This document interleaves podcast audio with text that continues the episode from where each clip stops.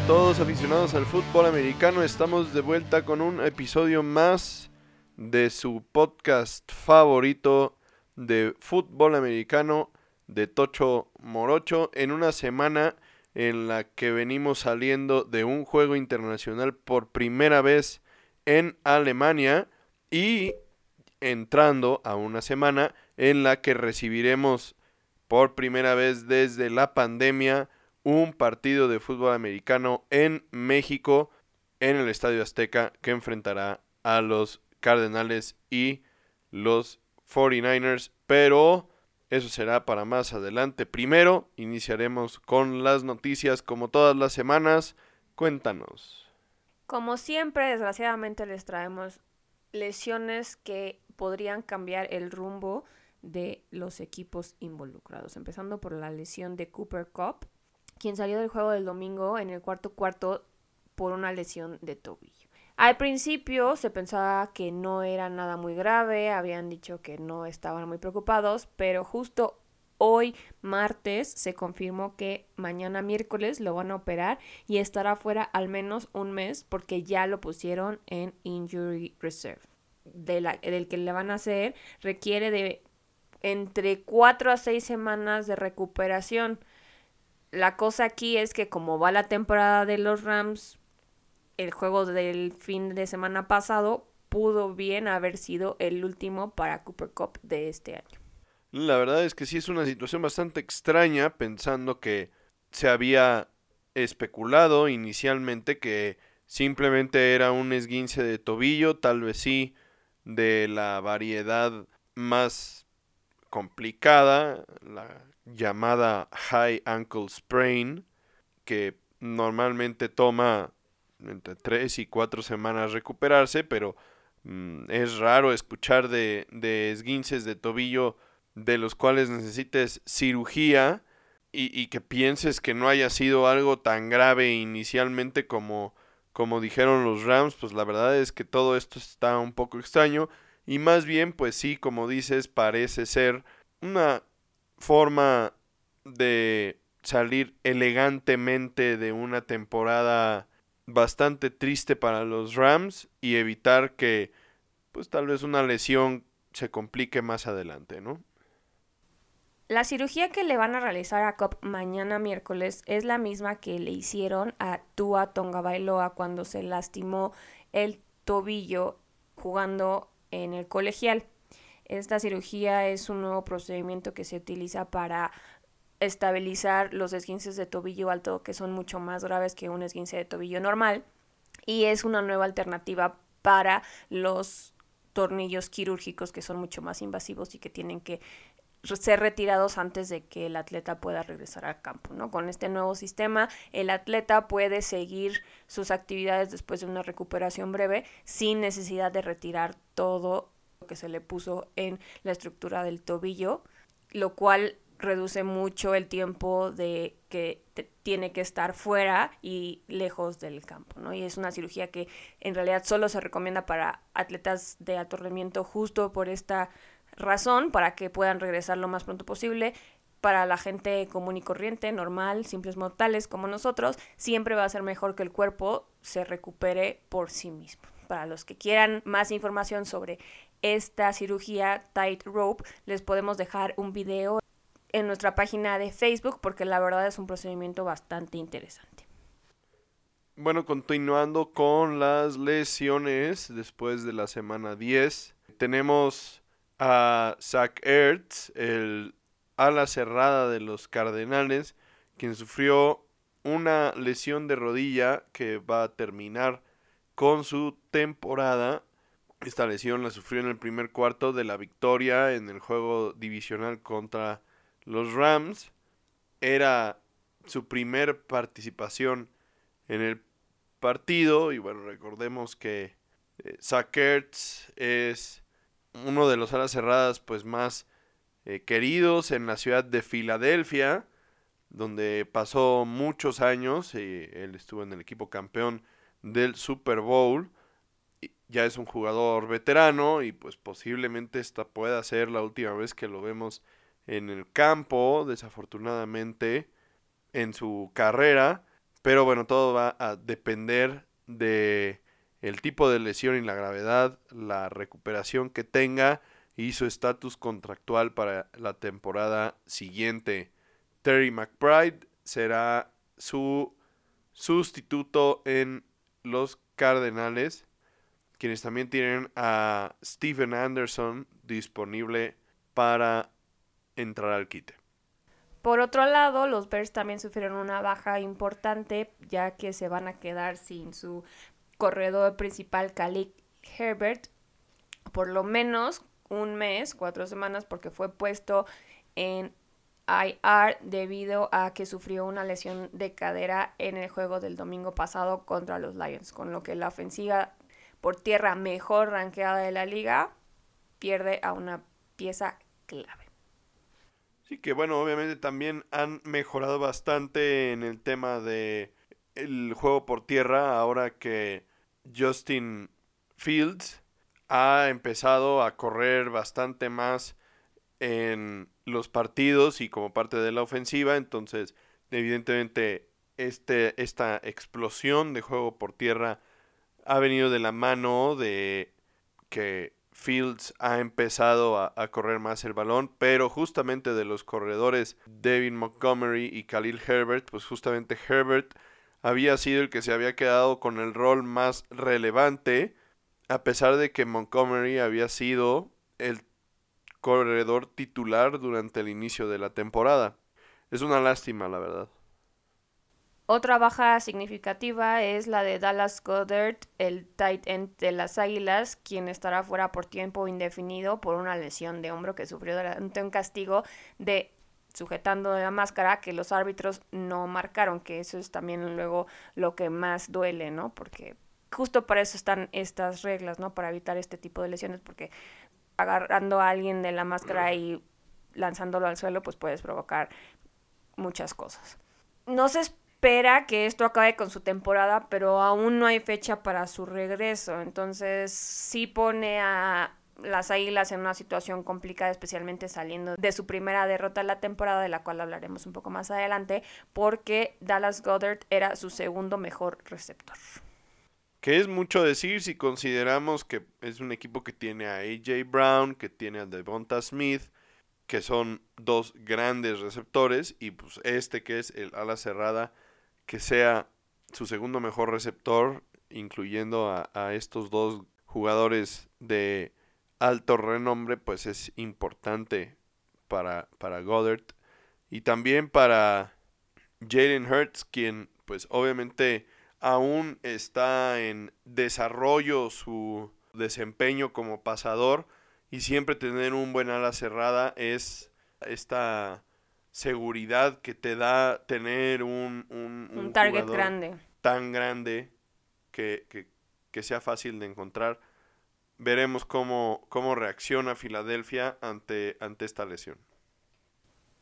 También los que están en problemas son los Colts, porque el linebacker Shaquille Leonard, quien ha tenido una temporada bastante complicada por cuestiones de salud, estará fuera el resto de la temporada porque se, se sometió a cirugía de espalda hoy martes por segunda vez en el año.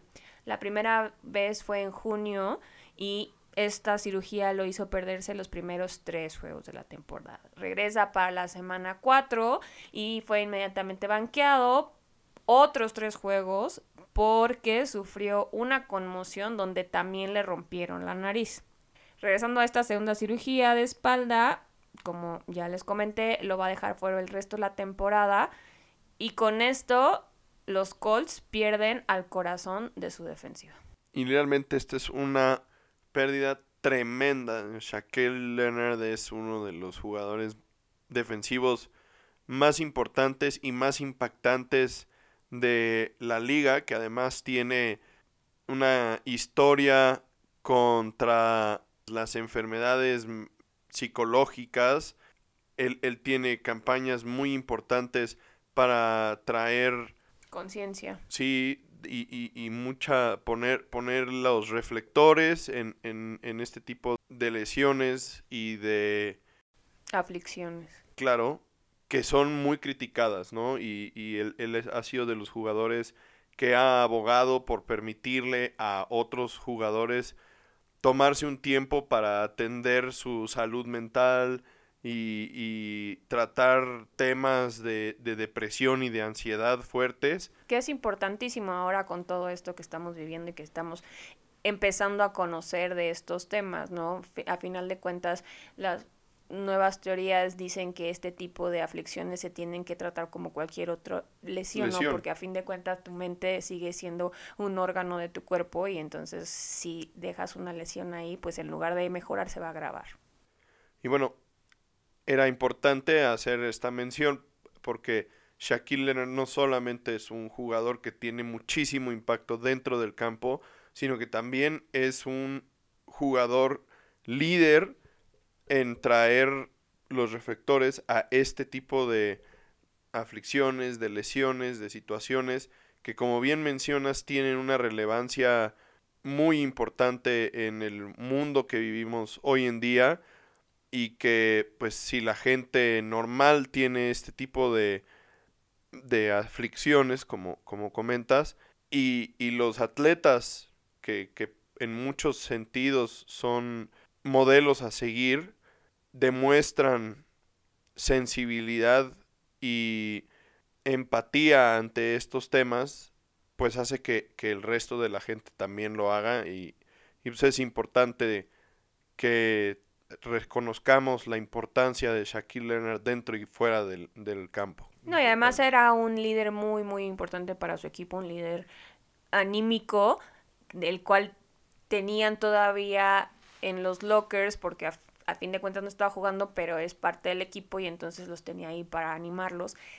Ahora no va a ser así porque va a tener que estar en recuperación de esta cirugía de espalda, entonces va a tener que estar en su casa y eso también va a ser un golpe muy fuerte en un equipo que parece estar encontrándose otra vez, tal vez un poco tarde en la temporada, pero que se ve que podría llegar a hacer algo. Y que tiene la necesidad de un líder dentro y fuera del campo como, como él, ¿no? Después de las salidas que han tenido de posiciones de liderazgo, ¿no? Háblese de, del head coach y, y del coordinador ofensivo en particular.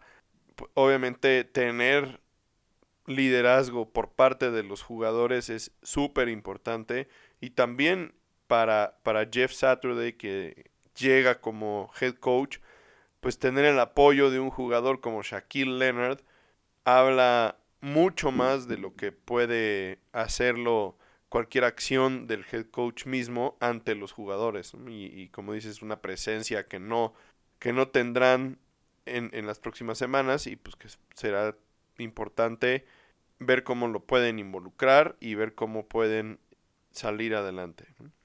Y la última noticia que les traemos en este episodio es sobre las Panteras, quienes anunciaron que para el juego de la semana 11, Baker Mayfield va a ser el titular contra los Ravens porque PJ Walker está lidiando con un esguince de tobillo que sufrió en el juego de jueves por la noche contra los Falcons. Y bueno, pasando ahora a la sección de partidos para esta semana 10, se vieron varios partidos muy impresionantes, dos de ellos que se fueron a tiempo extra bastante de forma bastante inesperada, bastante emocionante también. Inesperada e innecesaria, la verdad. Y uno de estos partidos fue justamente el partido entre los Vaqueros y los Packers, que fue, como mencionamos la semana pasada, un partido en el que los Vaqueros, ya con la especialidad de muchos años atrás, lograron volver a echar a perder un partido que debían de haber ganado y no lo hicieron. Si había un juego que no podían perder en los siguientes tres o cuatro, era justo este contra los Packers, como bien mencionas, pero a fin de cuentas eso fue justo lo que sucedió.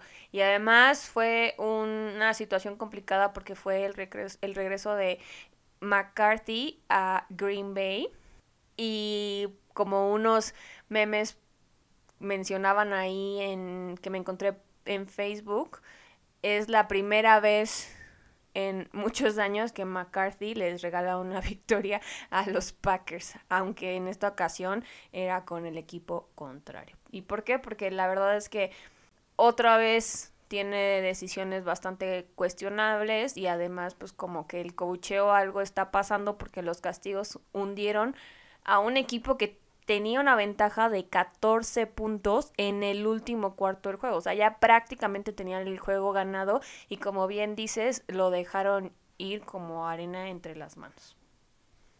La verdad es que estamos viendo lo que pensamos y lo que comentamos que no debía suceder después de haber visto cómo se comportaron los vaqueros con Cooper Rush y la forma en la que estructuraron a la, a la ofensiva durante esos partidos que, fueron cinco victorias consecutivas. El juego por tierra debe de seguir siendo la clave para este equipo. Y así había sido en el tercer cuarto, justo cuando lograron abrir la ventaja de 14 puntos que comentas. El juego por tierra fue muy importante. Redujeron un poco la participación del juego por aire. Y, y fue cuando mejor se vieron pero después vuelven a, querer o, pensar que necesitan que Dak Prescott tenga protagonismo y los reflectores y entonces vuelven a empezar a querer pasar de forma innecesaria y entonces empiezan a regalar de nueva cuenta situaciones fáciles para la defensiva, tres y fuera, etcétera, y es cuando le das a Green Bay la oportunidad de regresar en el partido.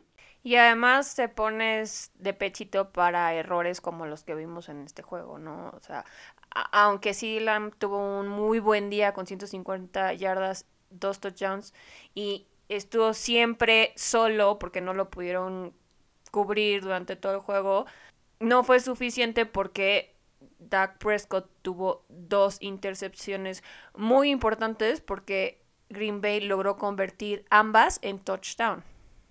Y la verdad es que esa, había sido una de las estadísticas también en la que la defensiva de los vaqueros había sido muy buena, ¿no? Se habían logrado tener muchos turnovers que permitían darle campos cortos a la ofensiva y en este caso, la verdad, durante este año la defensiva de los vaqueros no ha logrado generar suficientes turnovers y también han complicado las cosas. Y en general, digo, la verdad, para este partido, el desempeño de la defensiva no fue bueno porque independientemente de que la ofensiva haya sido inepta durante el cuarto cuarto y haya tenido dos intercepciones, ya para el cuarto cuarto tenías una ventaja de 14 puntos y cualquier defensiva con nivel, como se jacta la defensiva de los vaqueros de ser, pues debe de poder proteger esa ventaja. Completamente. Sobre todo si tu ofensiva no está en un momento donde pueda ayudarte a agrandar esa ventaja.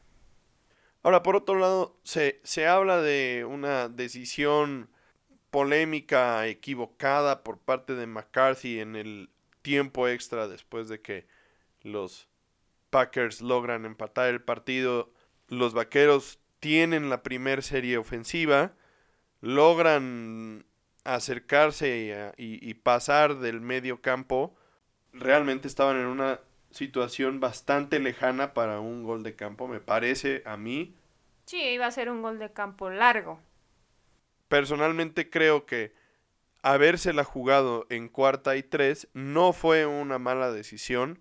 Para mí, yo coincido con el coach Mike McCarthy. Yo creo también que la decisión correcta era jugársela en esa, en esa ocasión, porque de haberla convertido, seguías con el drive, tenías la oportunidad de seguirle bajando tiempo al reloj por un lado y por otro lado seguirte acercando para intentar ganar el partido con un touchdown o intentar un, un gol de campo más cercano habiéndote comido más tiempo del reloj. Pero yo creo que entonces como tal no fue una mala decisión jugársela en cuarto down, pero probablemente haya sido una mala decisión la jugada, jugada que, mandaron. O sea, debían de haber mandado otro tipo de jugada que iba más a doc a lo que estaba pasando en el campo.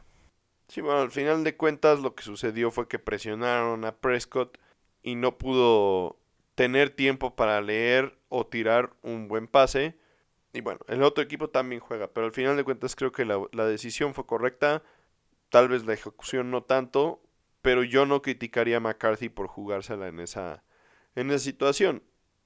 Por su parte, los Packers suben a un récord de cuatro ganados con seis perdidos gracias a su defensiva, porque fueron capaces de parar a los Cowboys en momentos bastante clave para forzar, obviamente, que el partido se fuera a overtime. Y para sorpresa de Rogers, al wide receiver novato Christian Watson con sus 107 yardas y 3 touchdowns. La verdad es como el partido que lo empezó a redimir, porque había sido un inicio de temporada bastante complicado para Watson. Batalló muchísimo para mantenerse sano y en el campo y para hacer completar atrapadas en momentos clave. Pero con el juego del domingo, pues ya no tenemos mucho que criticarle, siempre y cuando pueda mantener ese mismo ritmo para lo que queda de la temporada, ¿no?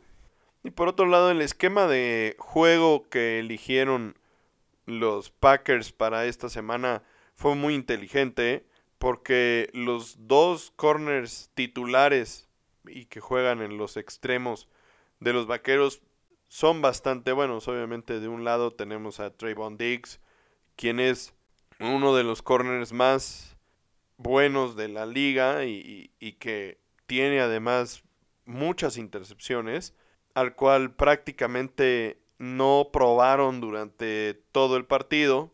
Y en el otro lado tenemos a Brown, quien si bien no es un superestrella, también es un buen corner que, que se defiende de forma decente. Y pues, al final los Packers decidieron enfrentar a Christian Watson con los nickel o, los, o los corners internos de los vaqueros que sabemos poco de ellos, por no decir nada más. Y entonces la verdad es que hicieron lo que quisieron y exhibieron también lo pobre de el desempeño de estos jugadores y de los safeties de los vaqueros. Y la verdad es que pues sí, al ritmo de tres touchdowns de Christian Watson, los Packers se medio mantienen con vida, empiezan a caminar los muertos vivientes. Y hablando de muertos vivientes, justamente pasamos al partido entre los Seahawks y los Bucks, a los que también estuvimos a punto de prácticamente enterrar. Desafortunadamente fue una muy mala semana para nuestros equipos, ambos perdieron y esta fue una derrota también bastante emocional para los Seahawks porque fue el primer juego de la historia en Alemania, en Múnich.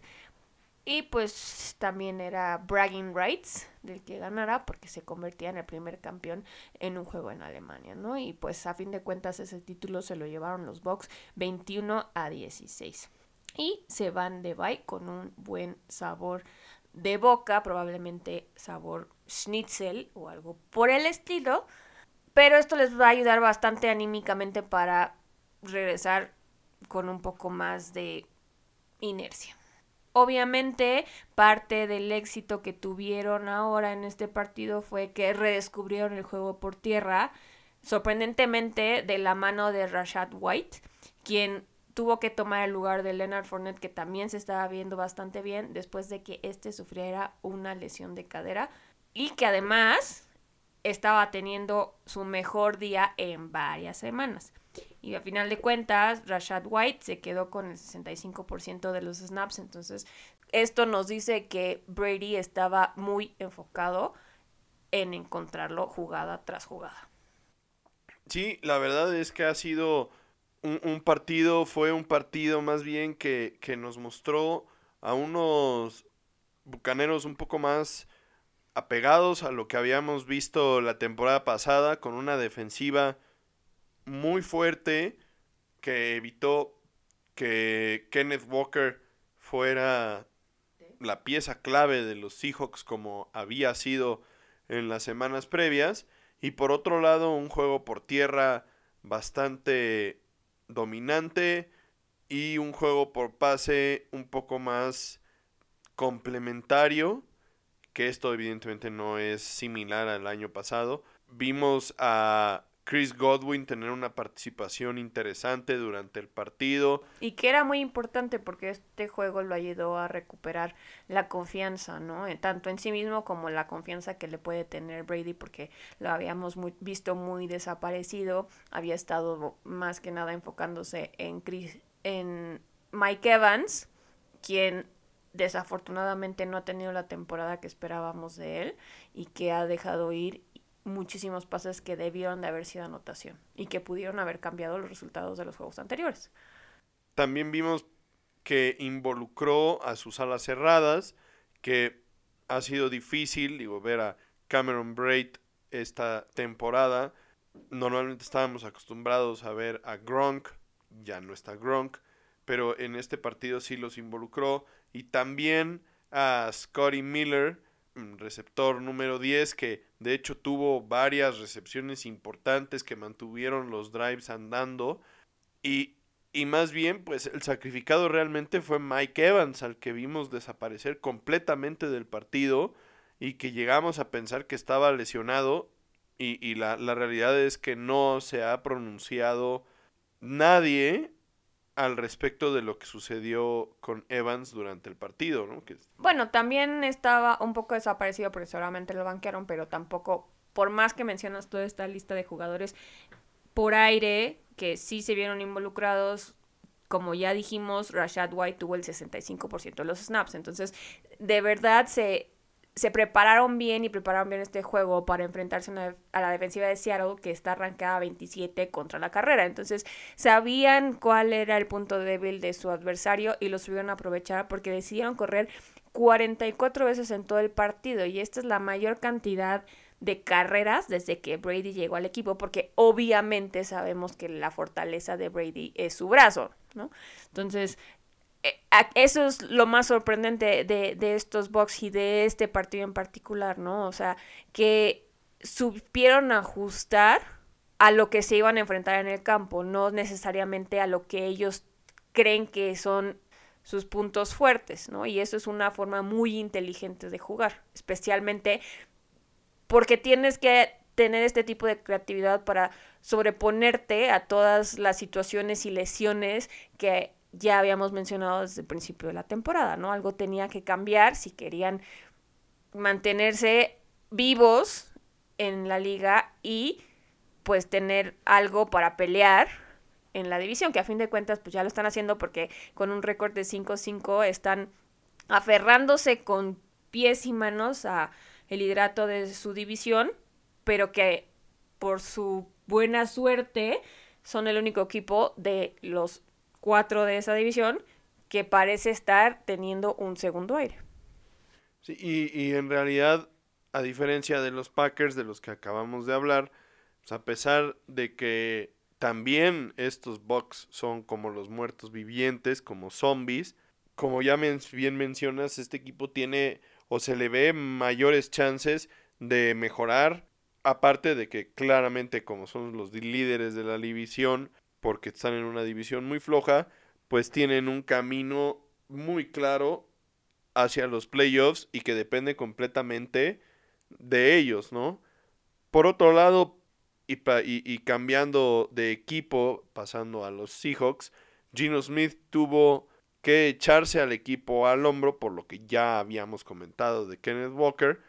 Y la verdad es que sí hubo un momento en la segunda mitad donde parecía que los Seahawks podían volverse a meter al partido y salir con la victoria, pero la verdad es que a pesar de que sí casi les alcanza para armar la remontada con tres drives de anotación para ponerse únicamente abajo por un touchdown, pues no fue suficiente. La defensiva de los Seahawks no pudo contener el embate del juego por tierra de Tampa Bay y pues la ofensiva no logró tampoco nunca acercarse lo suficiente porque la verdad el partido ya se había salido de las manos desde la primera mitad. Otro juego bastante sorprendente, porque creo que es la única palabra para describirlo, que vimos esta semana fue el enfrentamiento entre los Vikings y los Bills, que es justo el otro juego de esta semana que se fue a tiempo extra. Y fue un juego que, la verdad, tenemos poco que decir en prácticamente todo el juego y que dio mucho de qué hablar en los últimos 45 segundos del tiempo reglamentario. Bueno, primero empezar porque Minnesota estuvo en el partido prácticamente desde el inicio y pintaba desde un inicio para hacer un partido en el que los vikingos tuvieran un papel protagónico, considerando que se enfrentaban como visitantes a los Bills, que claramente son el equipo favorito de todos para el Super Bowl este año. No, y que hasta prácticamente horas antes del partido no sabían si iban a contar con Josh Allen. Pero hacia el final del encuentro, como bien mencionas, eh, los vikingos necesitaban tener oportunidad de, de, anotar para poder empatar el partido. Tuvieron una buena serie, pero finalmente no lograron anotar y el gol de campo no les servía de nada. Entonces se la jugaron dentro de su del red zone para intentar anotar, no lo lograron, le dejaron la bola en la 1 a los Bills. Y Allen intentando hacer un coreback sneak para sacar la bola de, de esa zona, pues no logra recibir correctamente el centro, fomblea en su end zone y finalmente los vikingos, la defensiva de los vikingos logra recuperar el balón para irse arriba en el marcador con ese touchdown y entonces obligar a los Bills a anotar por lo menos un gol de campo para irse a tiempo extra que finalmente sí lograron, ¿no? Sí, con todo y todo que Allen tenía la lesión de codo, logró acercarlos a posición de gol de campo y el pateador hizo su trabajo y mandó el juego a overtime. Parte de lo sucedido que fue increíble en este partido fue la actuación de Justin Jefferson, quien tuvo una de las atrapadas más impresionantes de la temporada y tal vez de la historia. Puede ser una de esas atrapadas que, que tal vez compitan con aquella de Odell Beckham cuando todavía estaba en los gigantes contra los vaqueros que cachó un touchdown aventándose hacia atrás de espaldas, cachando el balón con una sola mano por encima del profundo de los vaqueros, pues algo similar lo de Justin Jefferson en esta ocasión, con una sola mano peleándole el balón a un defensivo que tenía las dos manos en el balón y prácticamente ayudándose del defensivo para jalar el balón y acercarlo a su cuerpo y ya finalmente con su peso y con la otra mano prácticamente arrebatar el balón de las manos del defensivo de los Bills de Buffalo que quedó incrédulo de lo que había sucedido. Y la verdad es que esto solamente nos deja ver lo dominante que es Justin Jefferson a la ofensiva y lo importante que es para este equipo de Minnesota, una pieza clave para conseguir la victoria del domingo. Y del lado de los Bills, como ya mencionamos, tenían a Josh Allen con una situación complicada en el codo del brazo con el que lanza. Después de ver lo que pasó, tal vez quedarían dudas de si fue la mejor decisión que jugara. La verdad es que no creo que tuvieran otra opción. Si podía estar en el campo tenía que, es, tenía que hacerlo. El caso es que tardó, la verdad, bastante en carburar, pero una vez que lo logró, vimos por qué estaba en pláticas y de ser el MVP de este año porque logró armar tres drives de touchdown y un drive de gol de campo seguidos. Y también como sabemos que es su fuerte y que además tenía que sobrellevarlo del brazo, armó muy buenas jugadas por tierra. El problema aquí fue que sus dos intercepciones llegaron en momentos bastante inoportunos y además le resultaron bastante caras, como en el caso de Dak Prescott. Por último, vamos a hablar del partido entre los Commanders y los Eagles. Un juego divisional que demuestra, como siempre hay por lo menos un partido en cada temporada, que nos demuestra lo importante y lo difíciles que son los juegos divisionales, independientemente de si este sea un enfrentamiento entre el primero de la división contra el último de la división, como en este caso, Commanders contra Eagles en casa de las Águilas de Filadelfia, el mismísimo Lincoln Financial Field, donde las Águilas de Filadelfia recibieron su primer derrota de la temporada por marcador de 32 a 21, un resultado impensable al inicio. Eagles cry. Así es. Qué mal me.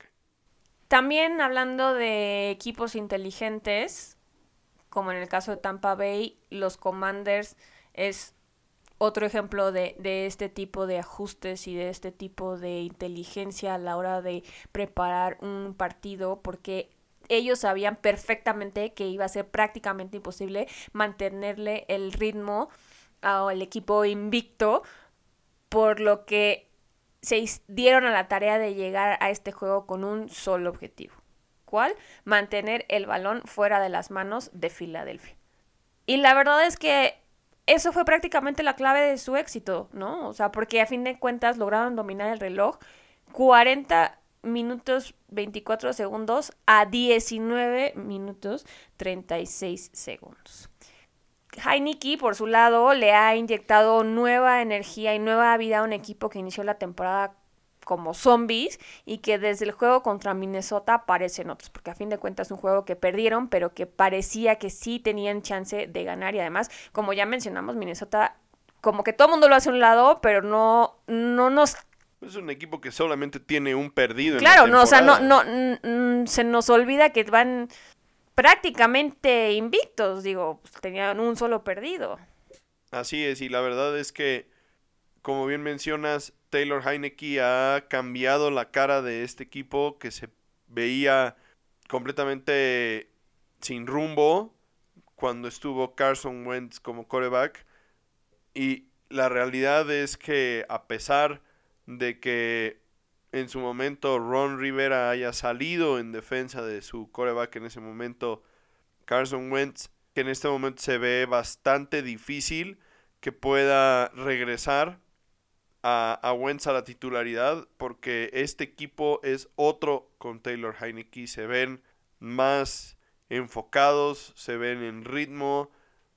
Heineke tiene, tiene swag, es que tiene, tiene eso que, Carson Wentz pues, simplemente no tiene, es un líder, la verdad, de este equipo. No sé si, si, si cambiaras a, a Heineke de equipo, pudiera tener el mismo resultado, posiblemente no, tal vez es de estos jugadores que están hechos para un equipo y nada más, ¿no? Como fue en su caso Nick Foles.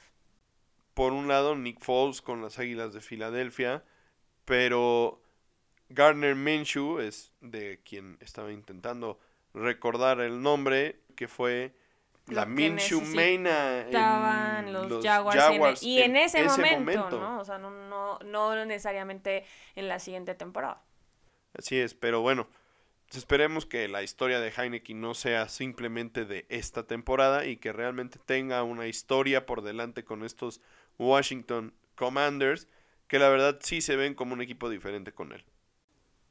Por otro lado, la defensiva de los Eagles, la verdad es que les costó el juego porque optaron por jugar coberturas en lugar de presionar al coreback y esto representó que le daban el suficiente espacio a Washington para ganar yardas, aunque fueran poquitas, pero iban avanzando paso a pasito y regresando a lo mismo que ya habíamos mencionado, pues obviamente comiéndose el reloj, ¿no?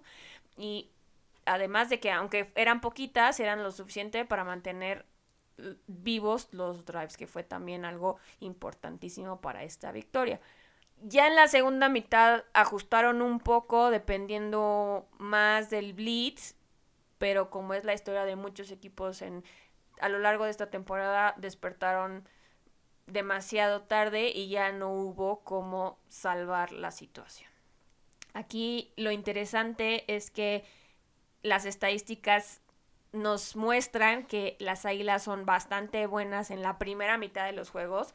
De hecho, tienen un promedio de 19.4 puntos y 234 yardas por primera mitad en el 2022 y son casi tan malos en la segunda mitad como son buenos en la primera, con 7.9 puntos y 142.8 yardas. Y pues esto también nos enseña que no es sorpresa que perdieran porque se tardaron demasiado en reaccionar, ¿no? No hicieron lo que tenían que hacer en la primera mitad cuando sabemos que es su fuerte y entonces ya para el momento de la segunda mitad, pues no sé si es que se cansen, no sé si es que se habían enfrentado a equipos que no les habían puesto un alto o representado una amenaza seria y entonces que podían echarse un paso para atrás y entonces nada más jugar ahí a defender la ventaja que habían armado y fue una estrategia que a final de cuentas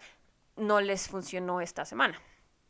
La verdad es que viéndolo desde el punto de vista de los vaqueros, maravilloso que hayan perdido las Águilas de Filadelfia, porque así se acercan un poquito, a pesar de la dolorosa derrota de los vaqueros en Lambeau Field.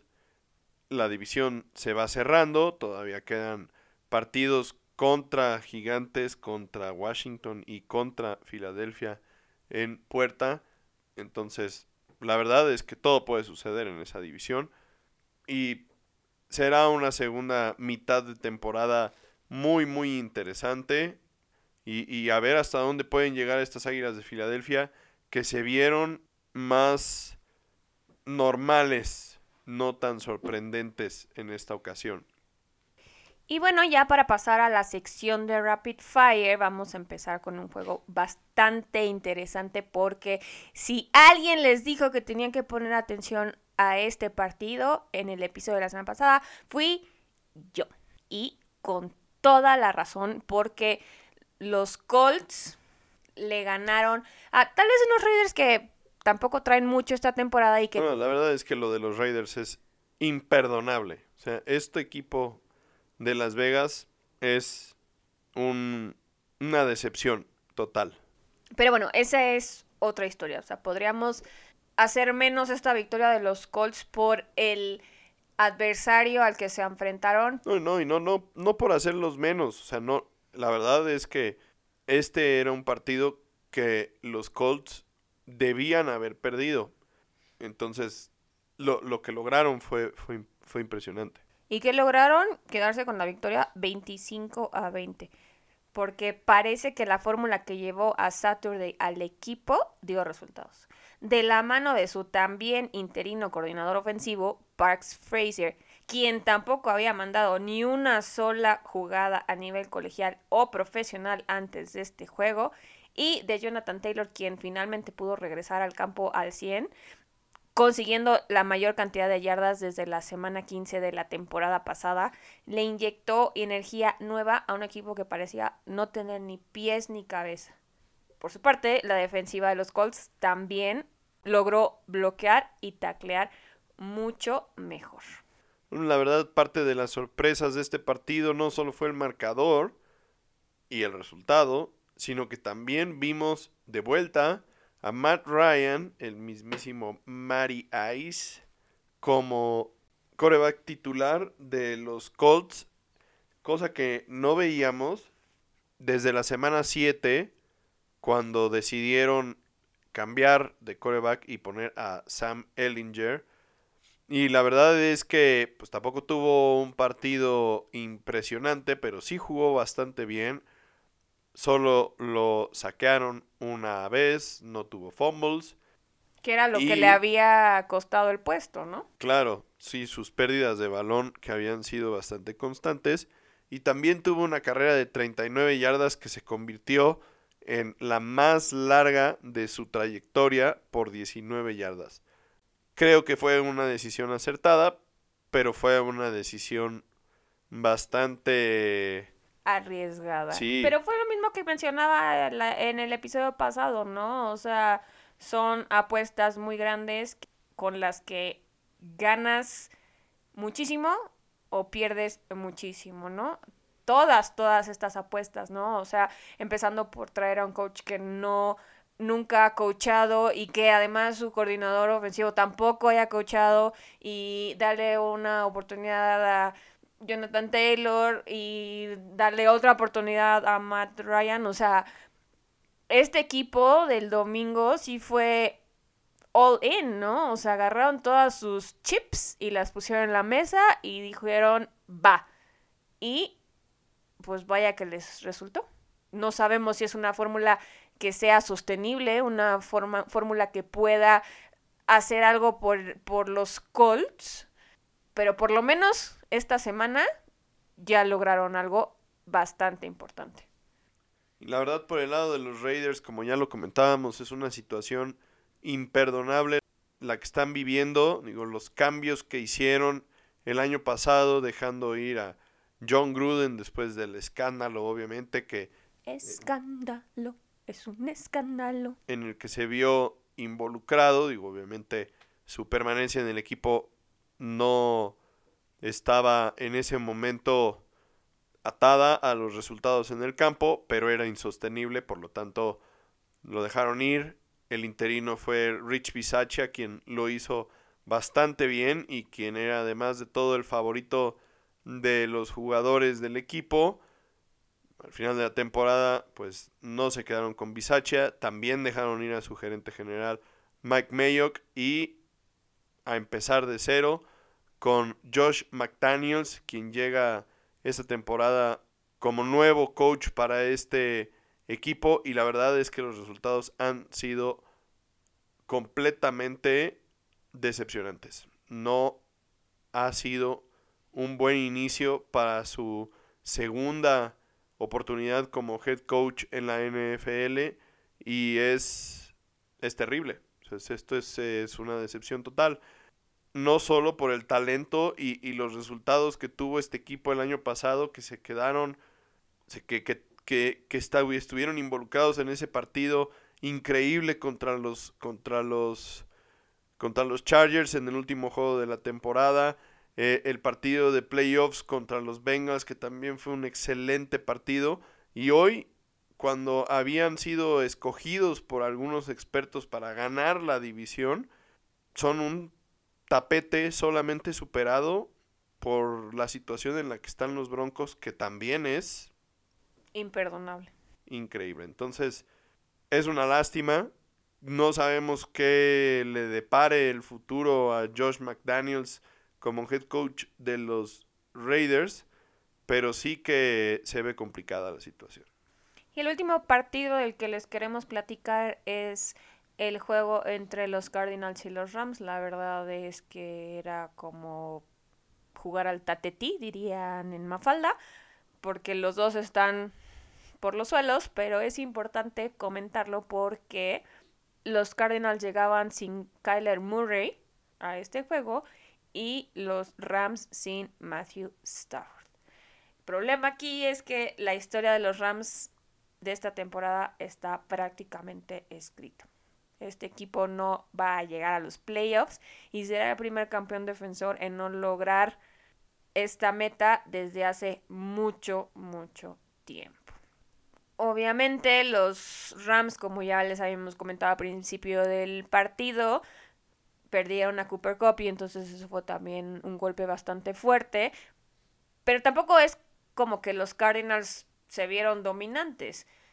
Lo que sí es que les alcanzó con lo que hizo Colt McCoy para aprovecharse de la tristísima situación de los Rams, que nunca lograron encontrar un ritmo defensivo, incluso teniendo a un jugador como Aaron Donald en el equipo, que además, para su mala suerte, parece haberse quedado mentalmente en su casa viendo su anillo de Super Bowl porque no ha tenido ningún impacto esta temporada.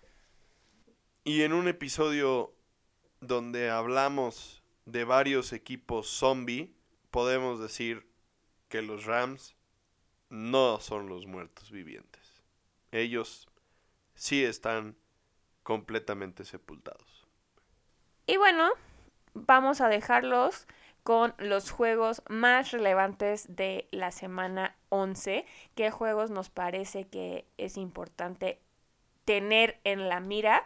Y empezamos con otra vez el juego de los Jets ahora en Nueva Inglaterra contra los Patriots para ver si ahora sí pueden lograr esta elusiva victoria contra su rival acérrimo. La némesis de los Jets Bill Belichick, ahora como local. La verdad es que la última vez los hicieron ver bastante mal, pero los Jets tuvieron su historia de redención la semana siguiente contra los Bills. Ahora les vuelve a tocar jugar con los Patriots. Esperemos que logren sacar la victoria que es importantísima. Por otro lado, en un juego de dos equipos que no están en su mejor momento. Tenemos a los Rams visitando a los Saints, que pues al final de cuentas sí es un partido atractivo, pero veremos qué sucede en este partido que enfrentará seguramente a Andy Dalton y, y veremos cuál es la situación de Matthew Stafford para este partido.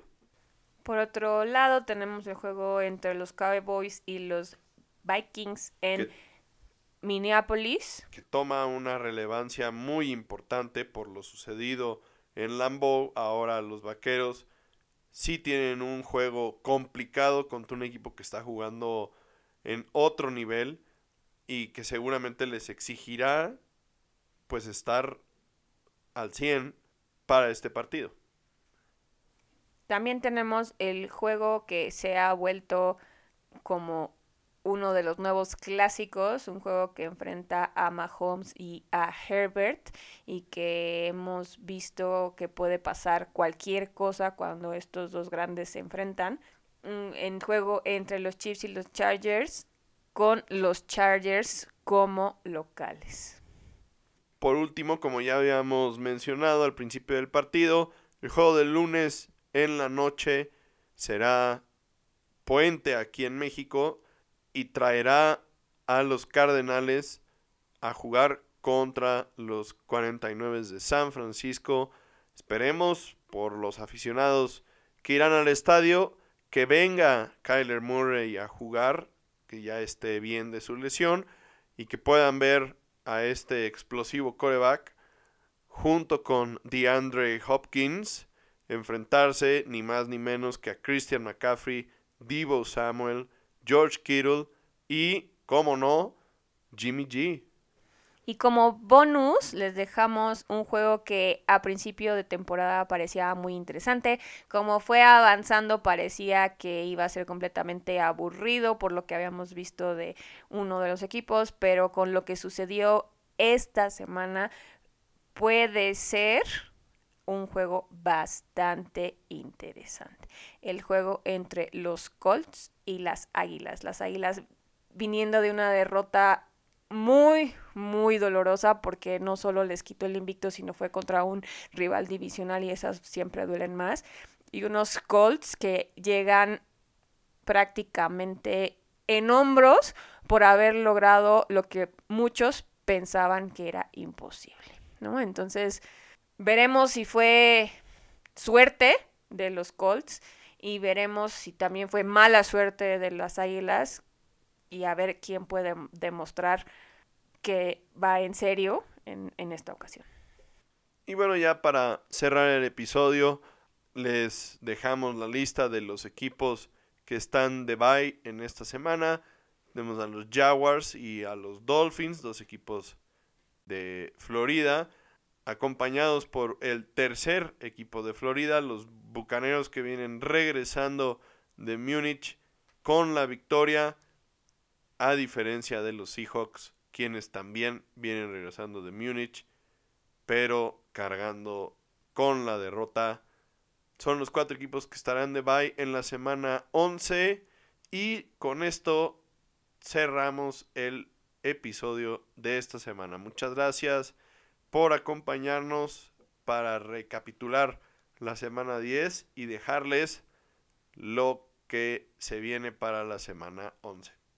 Y como paréntesis, antes de cerrar, porque siempre le hemos aplaudido mucho, pero también hay que reconocer cuando se ha equivocado, Checo, por favor, supera lo que pasó esta semana. La verdad fue de muy mal gusto las declaraciones que hizo en contra de su compañero de equipo en Red Bull y además que todo mundo esté de su lado me parece que sale sobrando porque no había forma de que se justificara que Max Verstappen lo dejara pasar si estaba cinco segundos detrás de él. Haberse frenado para dejarlo pasar los ponía en riesgo de que los que venían detrás de Checo también los pasara y entonces Checo se cayera. Cinco segundos es demasiado en una carrera de Fórmula 1. O sea, si ven las estadísticas de Amazon, cuando tienen esa cantidad de segundos de diferencia, se requiere muchas vueltas para lograr estar a la distancia necesaria para rebasar.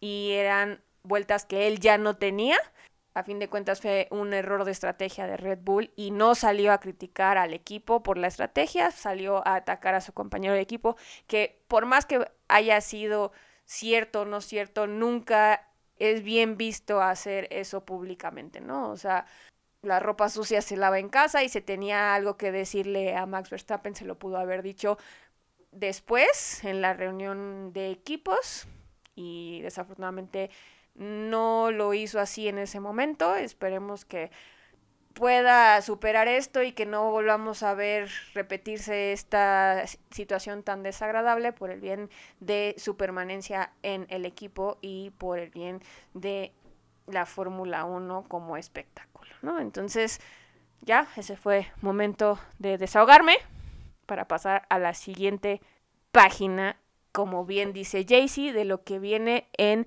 la NFL para la semana 11. Bueno, pero también por último, y, retomando un poquito el tema de la Fórmula 1, esta semana es la última carrera del calendario de 2022, es el cierre, y hablando justamente de Checo, la diferencia no existe entre él y Charles Leclerc, y entonces quien sea que termine en un mejor lugar que el otro en esta carrera, se quedará con la segunda posición en el campeonato de pilotos de 2022.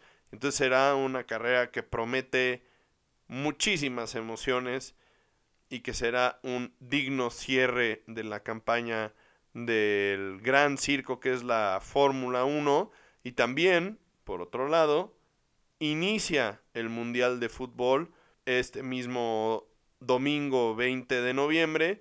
Y bueno, también estamos expectantes de lo que pueda suceder con la selección mexicana en dicho torneo.